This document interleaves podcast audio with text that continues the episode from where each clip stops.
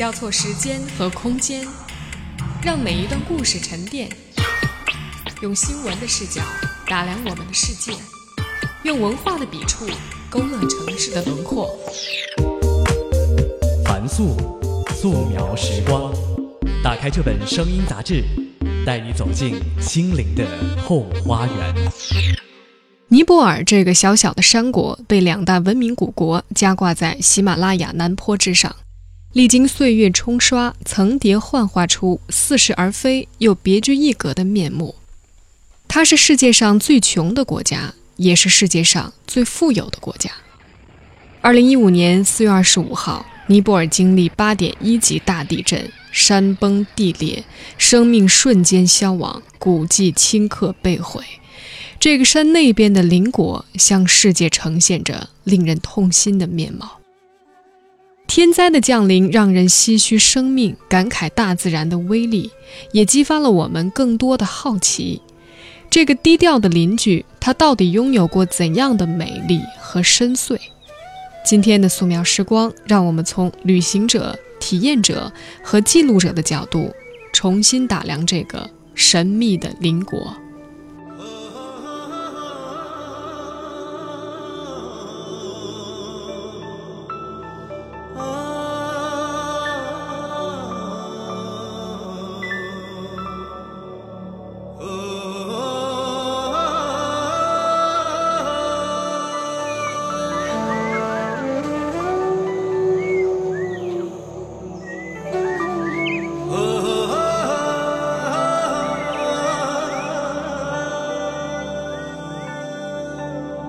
杂志的撰稿人尼老写过，对尼泊尔来说，喜马拉雅是一把双刃剑。这既是他陷于穷困的先天诱因，又是他得以长久倚靠的金山。因为还有什么比世界最高峰的无敌景观、多样的令人惊叹的生态资源、印度教和佛教混杂而成的情调更加吸引目光的？或许还有很多原因。比如，向全世界敞开的博大胸怀，为远方的贵客诚意奉上的谦卑，对神明的虔诚，对俗世的泰然，甚至原始和混乱中蕴含的惊喜之美。尼老有一段在尼泊尔徒步的经历，他说那段旅程他遇见了四五个旅伴，吃了三十碗豆汤饭，走走停停四十天，跨越了三千米的海拔。他说：“这一切像在宝莱坞大片的喧闹中关照佛陀的静思，在咖喱的包罗万象中翻寻素食的清爽，在牛瓦利建筑的气派中理解木质的沉稳，在雪峰谷地的落差间体验不变的单纯。听上去不易，其实不难。”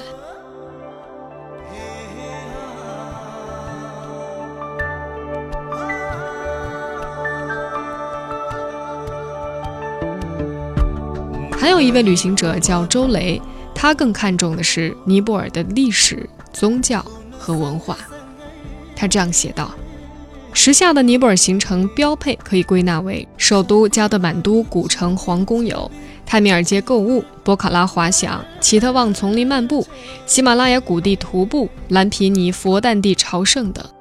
他们足以凑成一个有趣的拼盘，但远非尼泊尔的精魂所在。”而他追寻尼泊尔之魂的旅行，可称为尼泊尔吠陀。吠陀二字是梵文的音译，意为看见、知晓，进而表示知识。很多人都听说过德国的汉莎航空，但是很少有人知道这个词呢，其实是梵语，意思是飞翔的天鹅。西方世界对印度、尼泊尔一带梵语世界的着迷，由此可见一斑。仔细端详南亚国家之后，你会发现这种西方式的迷恋并非单纯的浪漫。梵语世界和南亚灵动神秘的历史的确令人惊异。周雷说：“只有排除尼泊尔严重的汽车尾气污染、单调的食物、混乱的新建街区、糟糕的交通状况、城市环境的脏污等种种干扰，凝神定气，保持一定的阅读量，才可窥得尼泊尔的深奥。”在尼泊尔，人们将宗教信众进入神庙所求之事称为见僧达瞻。借用这个理念，尼泊尔的旅程就不只是发呆、喝茶、购物、看雪山、泡温泉，转而变成一种认知意义上的奇幻之旅。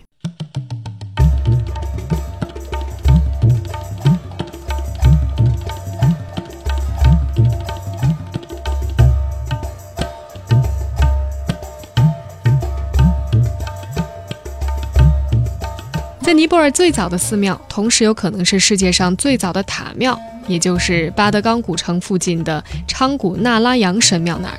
周雷听到了这样一个故事：神庙里供奉的主神毗湿奴之神有十重肉身，法力无边，以至于藏传佛教的喇嘛都对他有所感应和敬畏。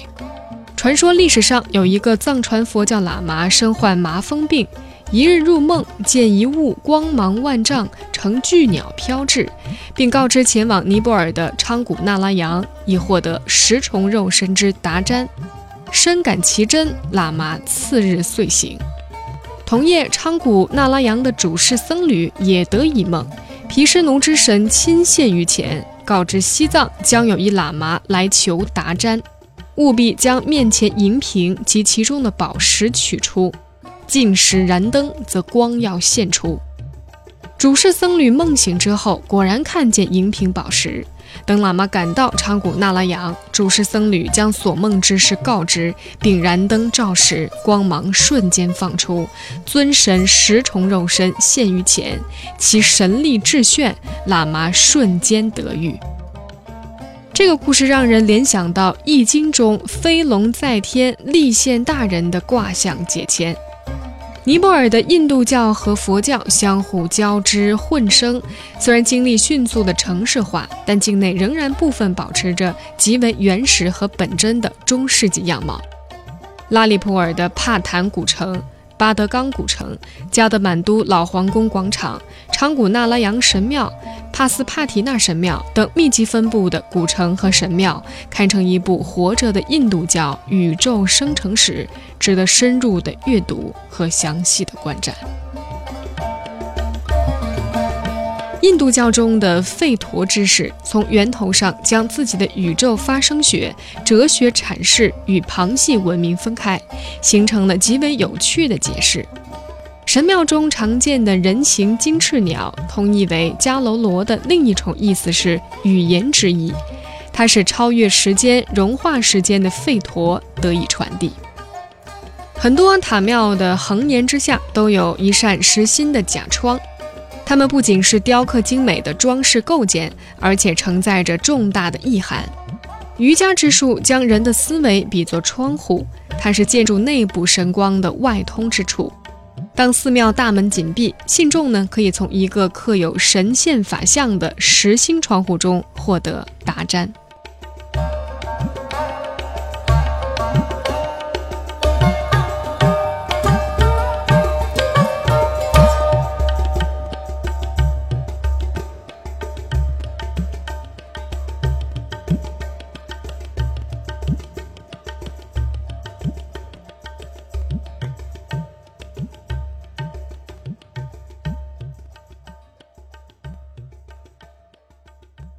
印度教把它的知识当做一种直接传递本质的听觉之物，这意味着在尼泊尔旅行，声音是最不可错过之物。几乎所有的宗教场所在晨昏之时都有敬神的吟唱和颂歌，这可不是什么简单的民俗演唱，而是真正的印度教大知识。清晨，巴德冈杜巴广场附近的毗湿奴神庙有长达一小时的社区吟唱，仪式繁复而庄重。寺庙虽小，供奉的三尊神像却精美绝伦。巴德冈的陶马迪广场和塔丘帕广场早晚也有规模不等的仪式和供奉。尤其是塔丘帕广场的黄昏，神职人员还会用灯火燎照佛像，信众得以在微弱火烛的照耀下看到其中尊神的法相。游客有时也可以加入仪式，从神职人员手中接过火来，把它吃掉，或者借其余热涂抹身体。此外呢，还有牛奶，象征性的吸饮之后，余下的尽数抹擦至头顶。仪式终了，神职人员还会捧出一盘酸奶和米饭的混合物，人人皆可讨要，直接口服。拉利普尔的帕坦广场古建筑群已经被后发建筑包围了，继承孤岛。但其中的神庙雕刻和挽歌也十分的精彩。虽然非印度教徒不得登楼，但是在楼下观石刻造像、耳听梵音，会有不一样的体会。甚至你可以在一街之隔的旅馆住下，在窗口远眺，听歌颂神的诗章，或者是在黄昏的清晨，到帕坦博物馆旁边的喷泉池取水处，和当地老百姓一道洗漱，取水而饮。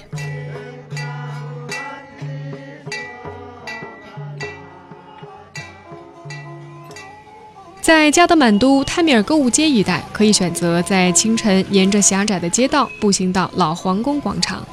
沿途呢会经过多个神庙，每座神庙都有大批的信众供奉，仪式热闹非常，可以听到各种各样的民间吟唱和乐音。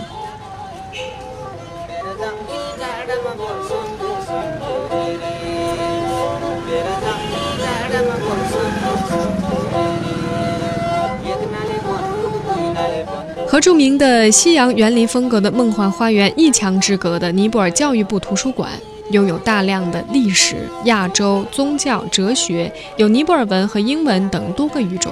里面设计古朴，一如国王的私人图书馆，也对外国人开放，是给双脚放个假、给大脑充个电的最佳去处。在加德满都的民俗购物区域，时常可见各种二手图书，里面有英文、法文、日文、韩文、德文等多国语种，唯独难见中文图书。这些大多是旅游者留下来的物资再利用。周雷问老板为什么没有什么中国书，对方答：中国游客不读书。这是他们去的阿三街，我们，要坐车回国国大。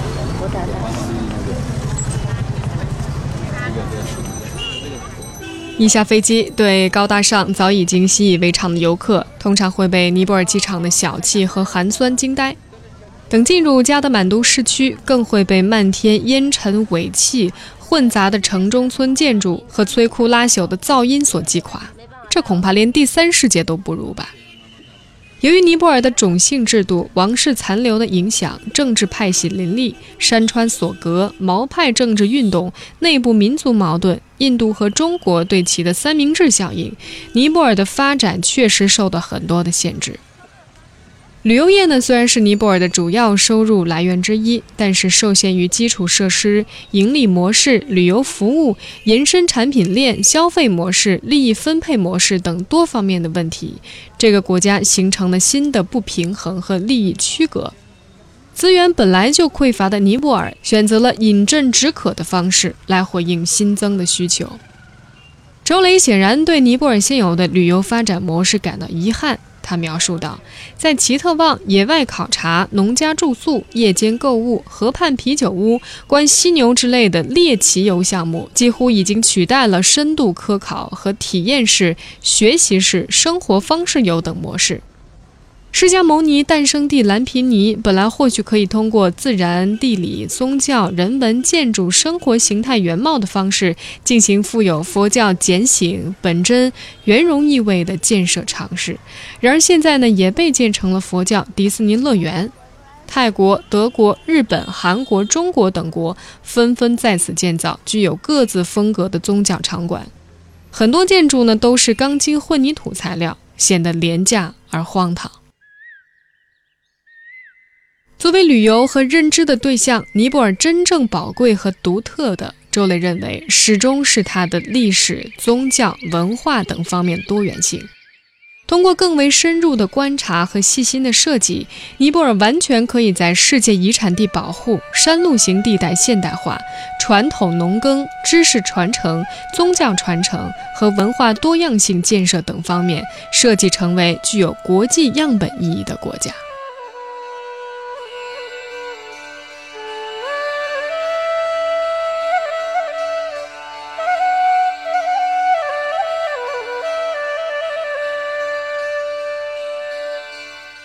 说到传承和传统，尼泊尔的传统民用建筑、神庙、佛塔、石雕、铜雕、木刻，都承载着极为独特的世界观、原初认知模式和宗教经典梵音。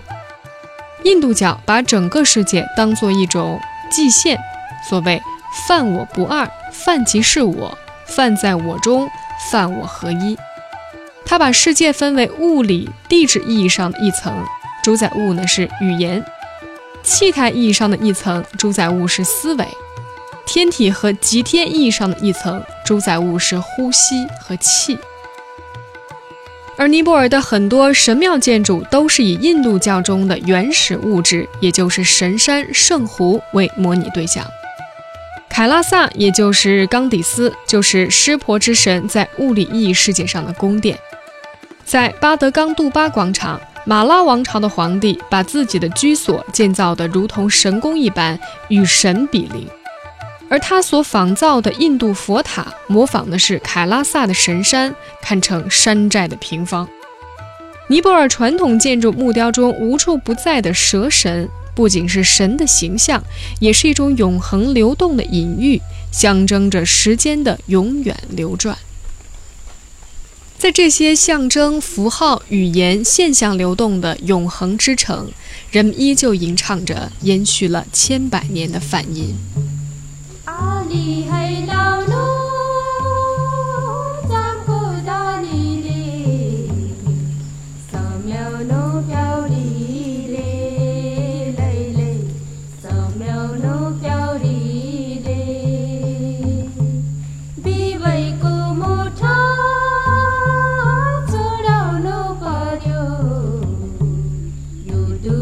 Tiro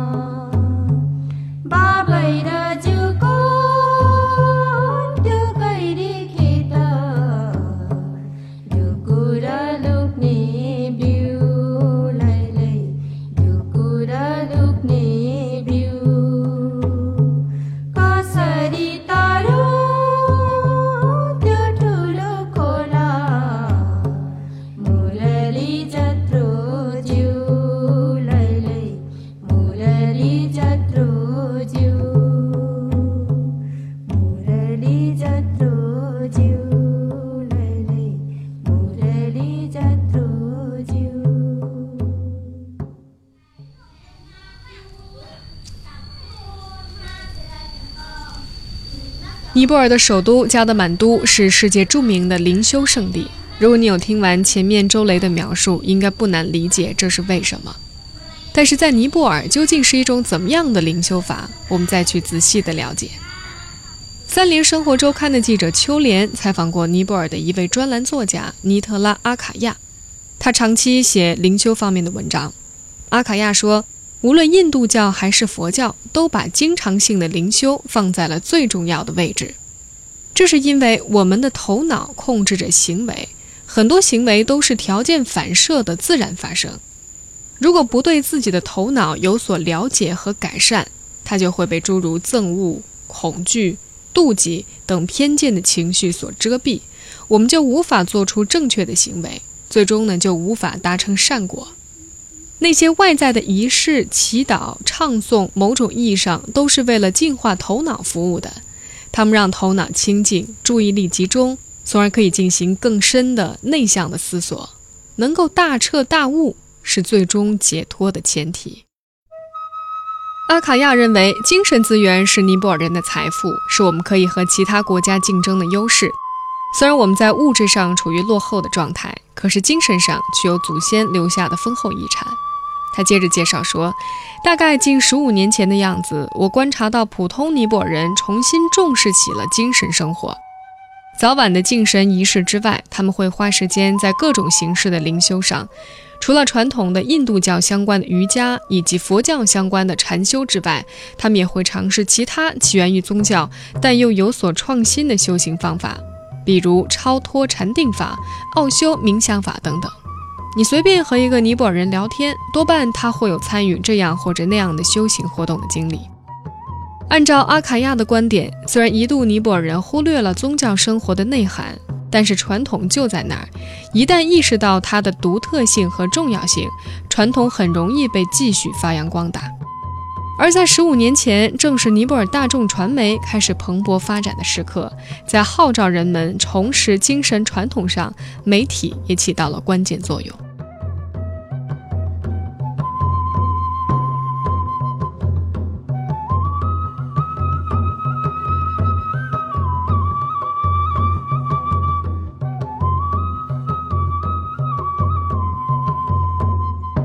对东方宗教和哲学表现出浓厚兴趣、源源不断来到这里的西方人，也让尼泊尔人不断认识和肯定了祖先精神遗产的价值。一开始是嬉皮士，后来是旅行者。阿卡亚曾经在一本本地的高级度假村担任瑜伽和冥想课程的老师。他说，每晚的房费高达五百美元，光临这里的都是欧美国家的富人。让他们盘腿静坐一个小时，基本是不可能的事情。他们需要许多的垫子塞在身体的不同位置来做辅助，否则全身酸痛。他们也告诉我，一旦闭上眼睛后，就变得烦躁而难以平静。我丝毫不羡慕他们丰厚的物质生活，那是以身体和心灵疾病为代价的。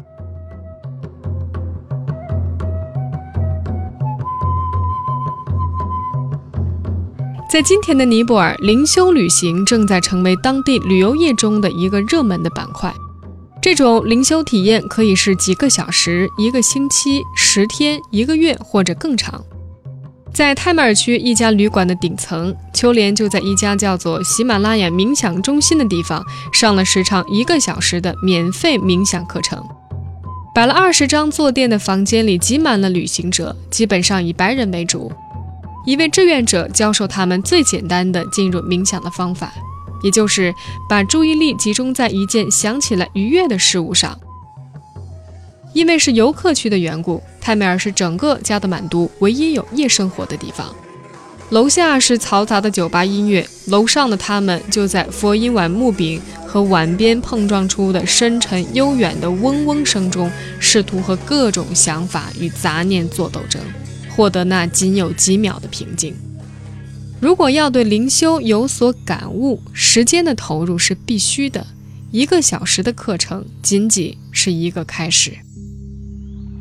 加德满都的内观禅修中心位于山谷周边一个风景宜人的山顶，紧邻一片国家森林公园。沿着山体顺势建造的院落里面，随处可见缀满果实的柚子树、橘子树和芒果树。还能看到三三两两的猴子在小径上穿过。听人说，这里因为灵修者的汇聚而形成了独特的气场，植物生长的状态都是不一样的，叶子更绿、更有光泽，也更肥厚；果实呢，则更加的饱满。猴子是那儿最常见的动物，如果运气好，也能碰到体态优美的鹿。十天的内观课程几乎是现在尼泊尔最流行的一种灵修方式。报名处的工作人员告诉秋莲说：“中心呢每个月有两期课程，每期人数大概在两百人左右，包括大约三分之二的本地人和三分之一的外国人。尼泊尔一共有八个这样的内观中心。加德满都内观中心的特殊之处就在于它成立于1984年，是尼泊尔最早的内观中心。内观禅修法的推广者葛印卡曾经多次来到中心亲自教学。这里保存有他和妻子居住过的淡绿色的木屋，里面无论客厅、卧室、书房还是餐厅，陈设都没有丝毫的改变。能在课程学习中获准进到故居里打坐，别有一番意义。一九八四年，内观中心第一次开课，学员只有十二位，也仅仅有一间禅修室。现在呢，整个中心的面积已经扩展到原来的十三倍之大。随着学员逐年的增长，中心还刚刚买了一块新的土地。内观的意思啊，是如实的观察事物的真正面目。这是一个通过审视自身来净化身心的过程。两千五百多年前，佛陀释迦牟尼教导了内观法，此后经由弟子一代代传习下来。格印卡出生在佛教国家缅甸的一个商贾之家。在这样的环境中成长，他从十几岁开始就忙于工作赚钱，并在得到财富之后不断渴望社会地位和名望，这让他患上了严重的偏头痛。抱着解决心理压力的初衷，他向缅甸的乌巴庆祝老师学习了内观。内观不仅治愈了他的病痛，还让他体验到了真正的安详。于是，格印卡的后半生都致力于内观法的传播。从1969年在印度第一次讲授内观课程开始，一直到2013年去世之前，格印卡在全世界建立了一百五十八个内观中心。格印卡把十天的课程分成两个部分，前四天呢是观察呼吸，也就是如实的观察呼吸的进入和呼出，这样狂躁的心绪呢就会逐渐的平静下来，不再被激烈的负面情绪所主宰。等到注意力变得集中，心思也变得警觉和敏锐的时候，第五天开始就可进入真正内观的阶段。对于全身的各个感受，只是冷静的检视感受，不起好恶之心，不带贪爱嗔恨或者执着。最终，修行者对于每个感受能够拥有智慧和洞见，他们是无常的，会升起也会灭去。虽然内观法起源于佛陀的教导，但是格印卡在教授他的时候不强调它的宗教属性。他说：“就像你生气的时候，你会分辨它是印度教的气还是佛教的气吗？佛陀所教的是生活的艺术，他让每一种出身背景的人都能够受益。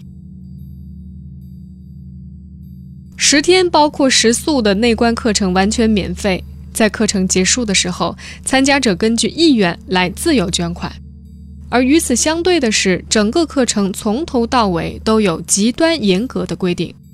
在网上填写报名表的时候，需要说明你为什么会对这样的课程感兴趣。收到报名表之后，办公室会发来一封长长的邮件，上面写着各种要求。包括课程当中不能携带手机、相机、书本、纸张，在课程开始两周前要戒烟戒酒，身上不能有任何饰物，如果有纹身图案也要遮蔽。最为严格的是，整个十天的过程中，除了向教师提问的时间都不能讲话，眼神交流也要尽量的避免。如果表示能够做到这所有的一切，需要再给办公室发去回执。内观中心的一位教师告诉秋莲：“这些呢都是佛陀所说持戒的部分，这样可以将分心减少到最少，大家生活在一起，不至于互相干扰。与这些清规戒律相似，会吓退一部分报名者的是十天里看似日日重复的安排：凌晨四点钟打起床铃，然后打坐；早饭之后呢继续打坐答疑；中午吃饭。”下午呢，几乎是上午安排的翻版，这样一直持续到晚上的九点半。看上去是相似的，实际上学员每天的感受是变化的，每天伴随着禅修所讲授的内容也不一样。内观中心的老师呢，只负责答疑解惑，具体方法的教授都是通过播放隔音卡的录音或者录像。当遇到有学员想要中途退出的时候，老师会和学员进行一场长长的谈话，尽量的帮助他们能够坚持到底。秋莲到的这一天呢，正是内观课程的最后一天。学员们在禅房里听完格印卡关于慈悲观的讲解之后，禁语就会解除，大家可以自由的说话，然后再吃一顿相比平时要丰盛许多的素餐来庆祝。这一期的课程有三位中国学员，中心专门开辟一间禅房，用来播放有中文翻译的录音。在被允许说话之后，中国女孩徐林兴奋地和秋莲分享她的体悟。他说：“我感觉身体的疼痛在禅修的过程中慢慢的减轻。”徐林说：“呢，他是一位懵懵懂懂的佛教徒，在英国读书期间被台湾佛光山在当地道场的活动吸引，觉得他们人间佛教的做法很有趣，就皈依了佛教。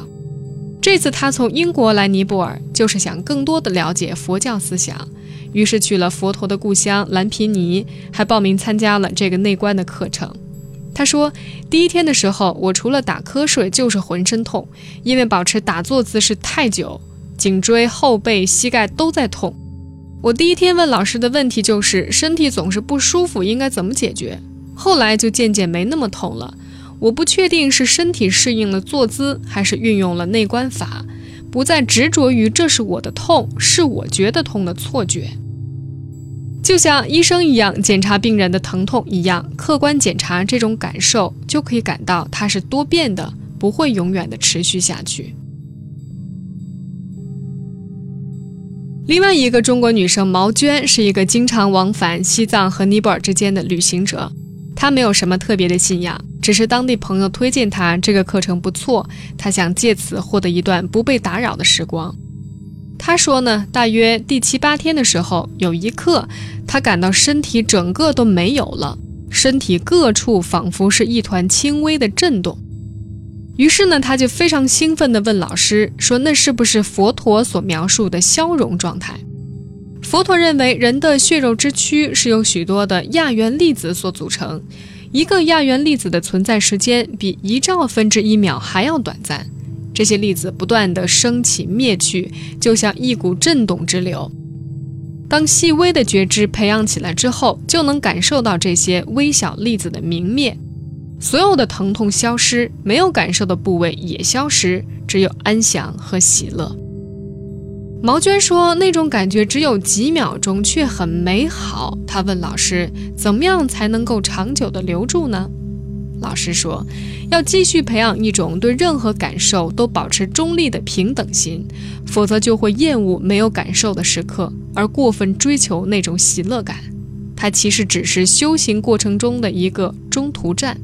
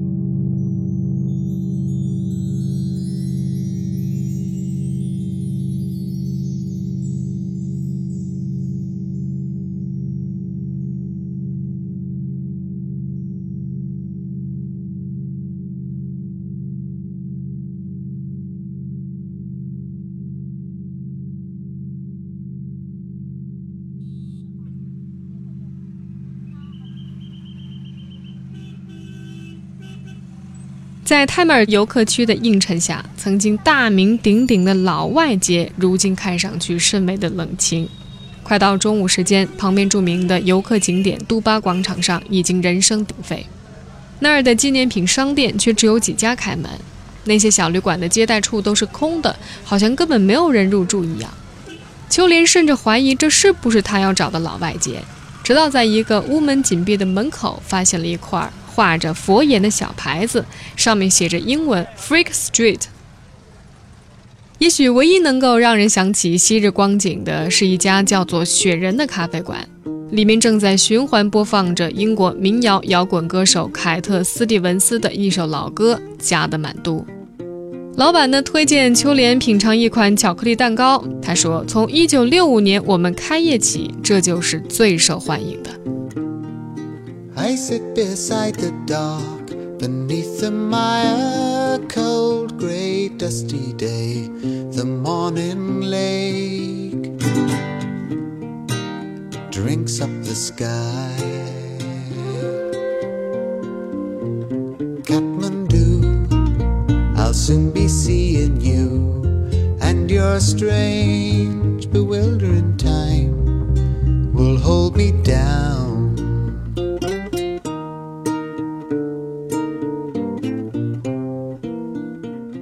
凯特·斯蒂文斯是众多60年代来到尼泊尔的嬉皮青年之一。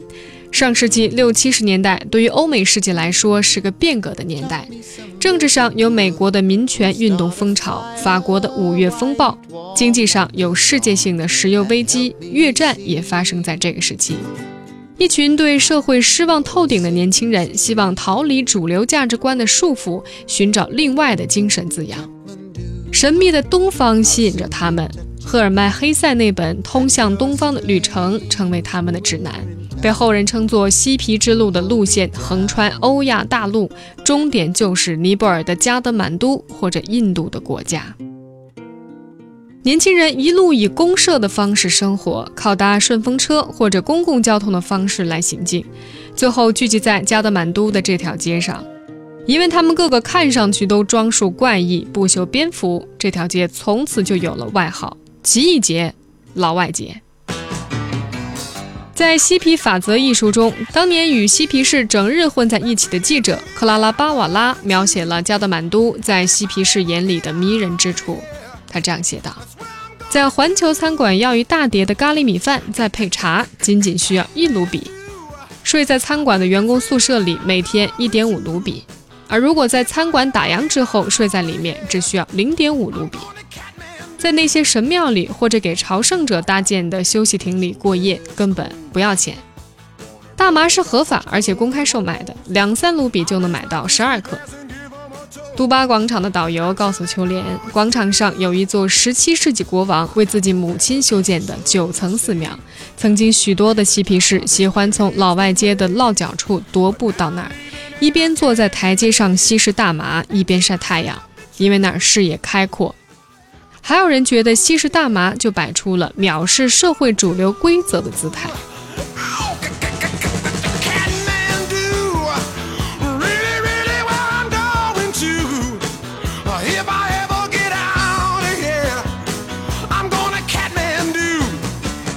而科芬斯的女尼凯因万汉姆却告诉秋莲说：“也许严格的说，我不算嬉皮，因为我对大麻不感兴趣。”说着说着，他爽朗的笑声回荡在禅房里。秋莲也对他进行了采访。大家都称呼凯因叫做阿尼，阿尼在藏语里呢就是尼姑的意思。在科藩寺的食堂里，秋莲几次碰到他，虽然好奇过他西方人的面孔，但是呢，他都没有把他和当年的嬉皮士联系到一起。他个子瘦小，大约六十多岁的样子，戴着一副茶色的圆眼镜，总是一副很平静的神态。一九七四年，他到达加德满都之后，意外参加了科藩寺为期一个月的禅修课，之后呢就留了下来。现在他是这个禅修课程的负责人。凯因说：“如果说我和嬉皮士有什么相似之处，就是我和那些年轻人一样，性格随和，喜欢到处交朋友，并对东方充满了好奇之心，想要去那里寻找一种精神层面的东西。”一九七三年，凯因和她的男朋友从祖国瑞士出发，计划用半年时间在东南亚地区游历。他说：“当时我二十三岁，还没有上大学。之前呢，我就花了很长时间在欧洲旅行。我的父母呢，好像已经习惯我用这样的方式来学习和思考未来。我希望自己以后能够帮助别人解决一些社会问题，所以我把专业方向设定在社会工作或者政治学上，但又不确定这样选择是不是正确。”凯因和男朋友去了斯里兰卡、印度、孟加拉、泰国、马来西亚、印度尼西亚，然后呢是澳大利亚。在澳大利亚达尔文市的兰巴若海滩，他碰见了另外一群嬉皮士，他们建议他一定不能漏掉尼泊尔。凯因说：“我们犹豫了半天，还是决定要去，尽管那时候已经在外面一年半的时间，大大超过我的计划。我想着尼泊尔会是我们旅途的最后一站。”然后从那儿返回瑞士。到达加德满都之后，凯因和男朋友就住在老外街。他说那天呢，我去寄明信片的路上，经过了一家照片冲洗店，店铺的墙上挂了一大幅黑白照片，照的是一幅关于释迦牟尼的唐卡，我完全被吸引住了。之前刚到斯里兰卡，我看到了人生中的第一尊佛像，心里就很喜悦。店主呢告诉凯因，这幅照片呢是在科藩寺拍摄的。如果他对这些佛教东西感兴趣，为什么不参加他们即将开始的禅修课程呢？彼时科藩寺的课程已经开始三年，和科藩寺建造的历史一样长。建立科藩寺一个很重要的初衷，就是为了给渴望了解佛法的西方人提供一个学习的机会。凯因对着秋莲回忆说：“我和男朋友打算去上课，但是我心里还是举棋不定。公共交通只能到博德纳大佛塔，我们需要步行上山。我一边爬山一边和他商量，能不能再找一个短一点的课程。我想早点回家。可是他却对禅修课程充满了热情，拉着我往前走。”在禅修室里，凯因定睛看了四周，发现很多人都在老外街的咖啡馆或者餐厅里面见过。那时候山上的条件艰苦，没有电，没有自来水，也没有洗澡的设施。僧侣们集中到一起，腾出了一半的床铺来给学生们住。说是床铺啊，其实就是铺在木板上的草席，再加上一床薄被子。夜里，他们时常被冻得睡不着觉。凯因呢，几乎是在有点气愤的心情下开始学习禅修的。随着课程的进行，凯因被彻底吸引住了。他说：“两位喇嘛的讲授非常个人化，他们就是在描述我个人的境况，告诉我怎样来通过禅修解决问题。我以往接触的各种理论都是实验层面提出一个假设，而不是经验层面的。这种讲授方式让我非常有认同感。”凯伊说道：“为什么要禅修呢？我之前也想当然地认为痛苦来自于外界，我得不到一个东西，所以不快乐。但是为什么后来你得到它也不能长久的快乐呢？并且这样的东西不能让所有的人都快乐呢？其实你痛苦啊，不是因为这个或者那个具体的事情，你痛苦是因为你自己，你需要改变你头脑的知识，否则对世界就有无穷无尽的不满意。”凯因还记得耶喜喇嘛所打的比喻：为了保护我们的双脚不至于走在石头上疼痛，我们选择了穿鞋。可是穿鞋之后，我们的脚也会磨破皮，还会起水泡。我们又把原因归结到制鞋者没有生产出一双舒适的鞋。其实，如果我们的脚没有过长或者过宽，没有那么娇弱和敏感，怎么会找不到合适的鞋子呢？凯因觉得他正在接触一个可以帮助到世界其他人的根本方法，这比投身政治或者社会工作要有效得多。当课程结束之际，他做出了一个决定，要继续参加一个月的闭关禅修。他说呢，我的男朋友不喜欢这个主意，他已经觉得要走了，继续生活，可我才感到一个新的旅程刚刚开始。耶西喇嘛分别了解了两个人的想法，然后把他们叫到了房间里。他说：“我爱你们两个。”然后他把一条白色的哈达戴到了凯因的男朋友的脖子上，说：“你的女朋友在这里不是为了寻找别的男人的，我们会照顾好她。”凯因说：“我男朋友好像瞬间就释然了。之后我和他保持联系。接着第二年，他来看我，参加了我成为僧尼的受戒仪式。”凯因一直在这里目睹科藩寺的成长。如今的科藩寺已经发展壮大，成为尼泊尔藏传佛教格鲁派最大的寺院之一，有三百八十位男僧和三百六十位女僧在里面修行。它在全球还有一百五十五个分支机构。也许让科凡寺更为出名的是那部意大利导演贝纳多·贝鲁托奇执导的电影《小活佛》。耶西喇嘛圆寂于1984年，寺院在全球范围内寻找他的转世灵童，最终确定为耶西喇嘛两位弟子的儿子——西班牙男孩奥瑟托雷斯。他在西方世界继续普及佛法。科凡寺今天的物质条件也比当年进步太多了，而事实上，由于这里很早就开始接纳西方人，科凡寺庙的食宿条件大大优于其他后来逐渐向公众开放学习的寺庙。凯伊说：“我们的早餐有一种自制的花生酱呢，很多学员都很上瘾它的味道。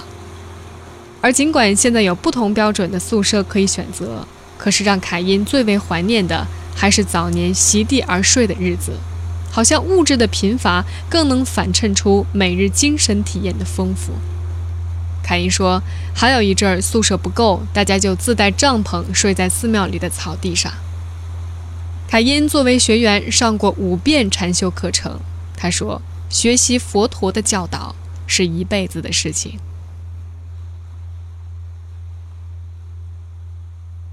好了，以上就是这期节目的内容。反复感谢大家的收听，祝福佛的国度尼泊尔坚强，好运。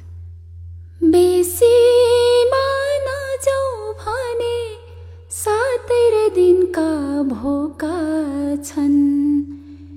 बेसीमा जाऊ त भने बाला रोइरहने। मेरो बाला दुर्योधन नरोइ बसने। मेरो बाला दुर्योधन नरोइ बसने। बेसीमा नजाऊ भने सातै दिनका भोका छन्। बेसीमा जाऊ त भने बाला रोइरहने। मेरो बाला दुर्योधन नरोइ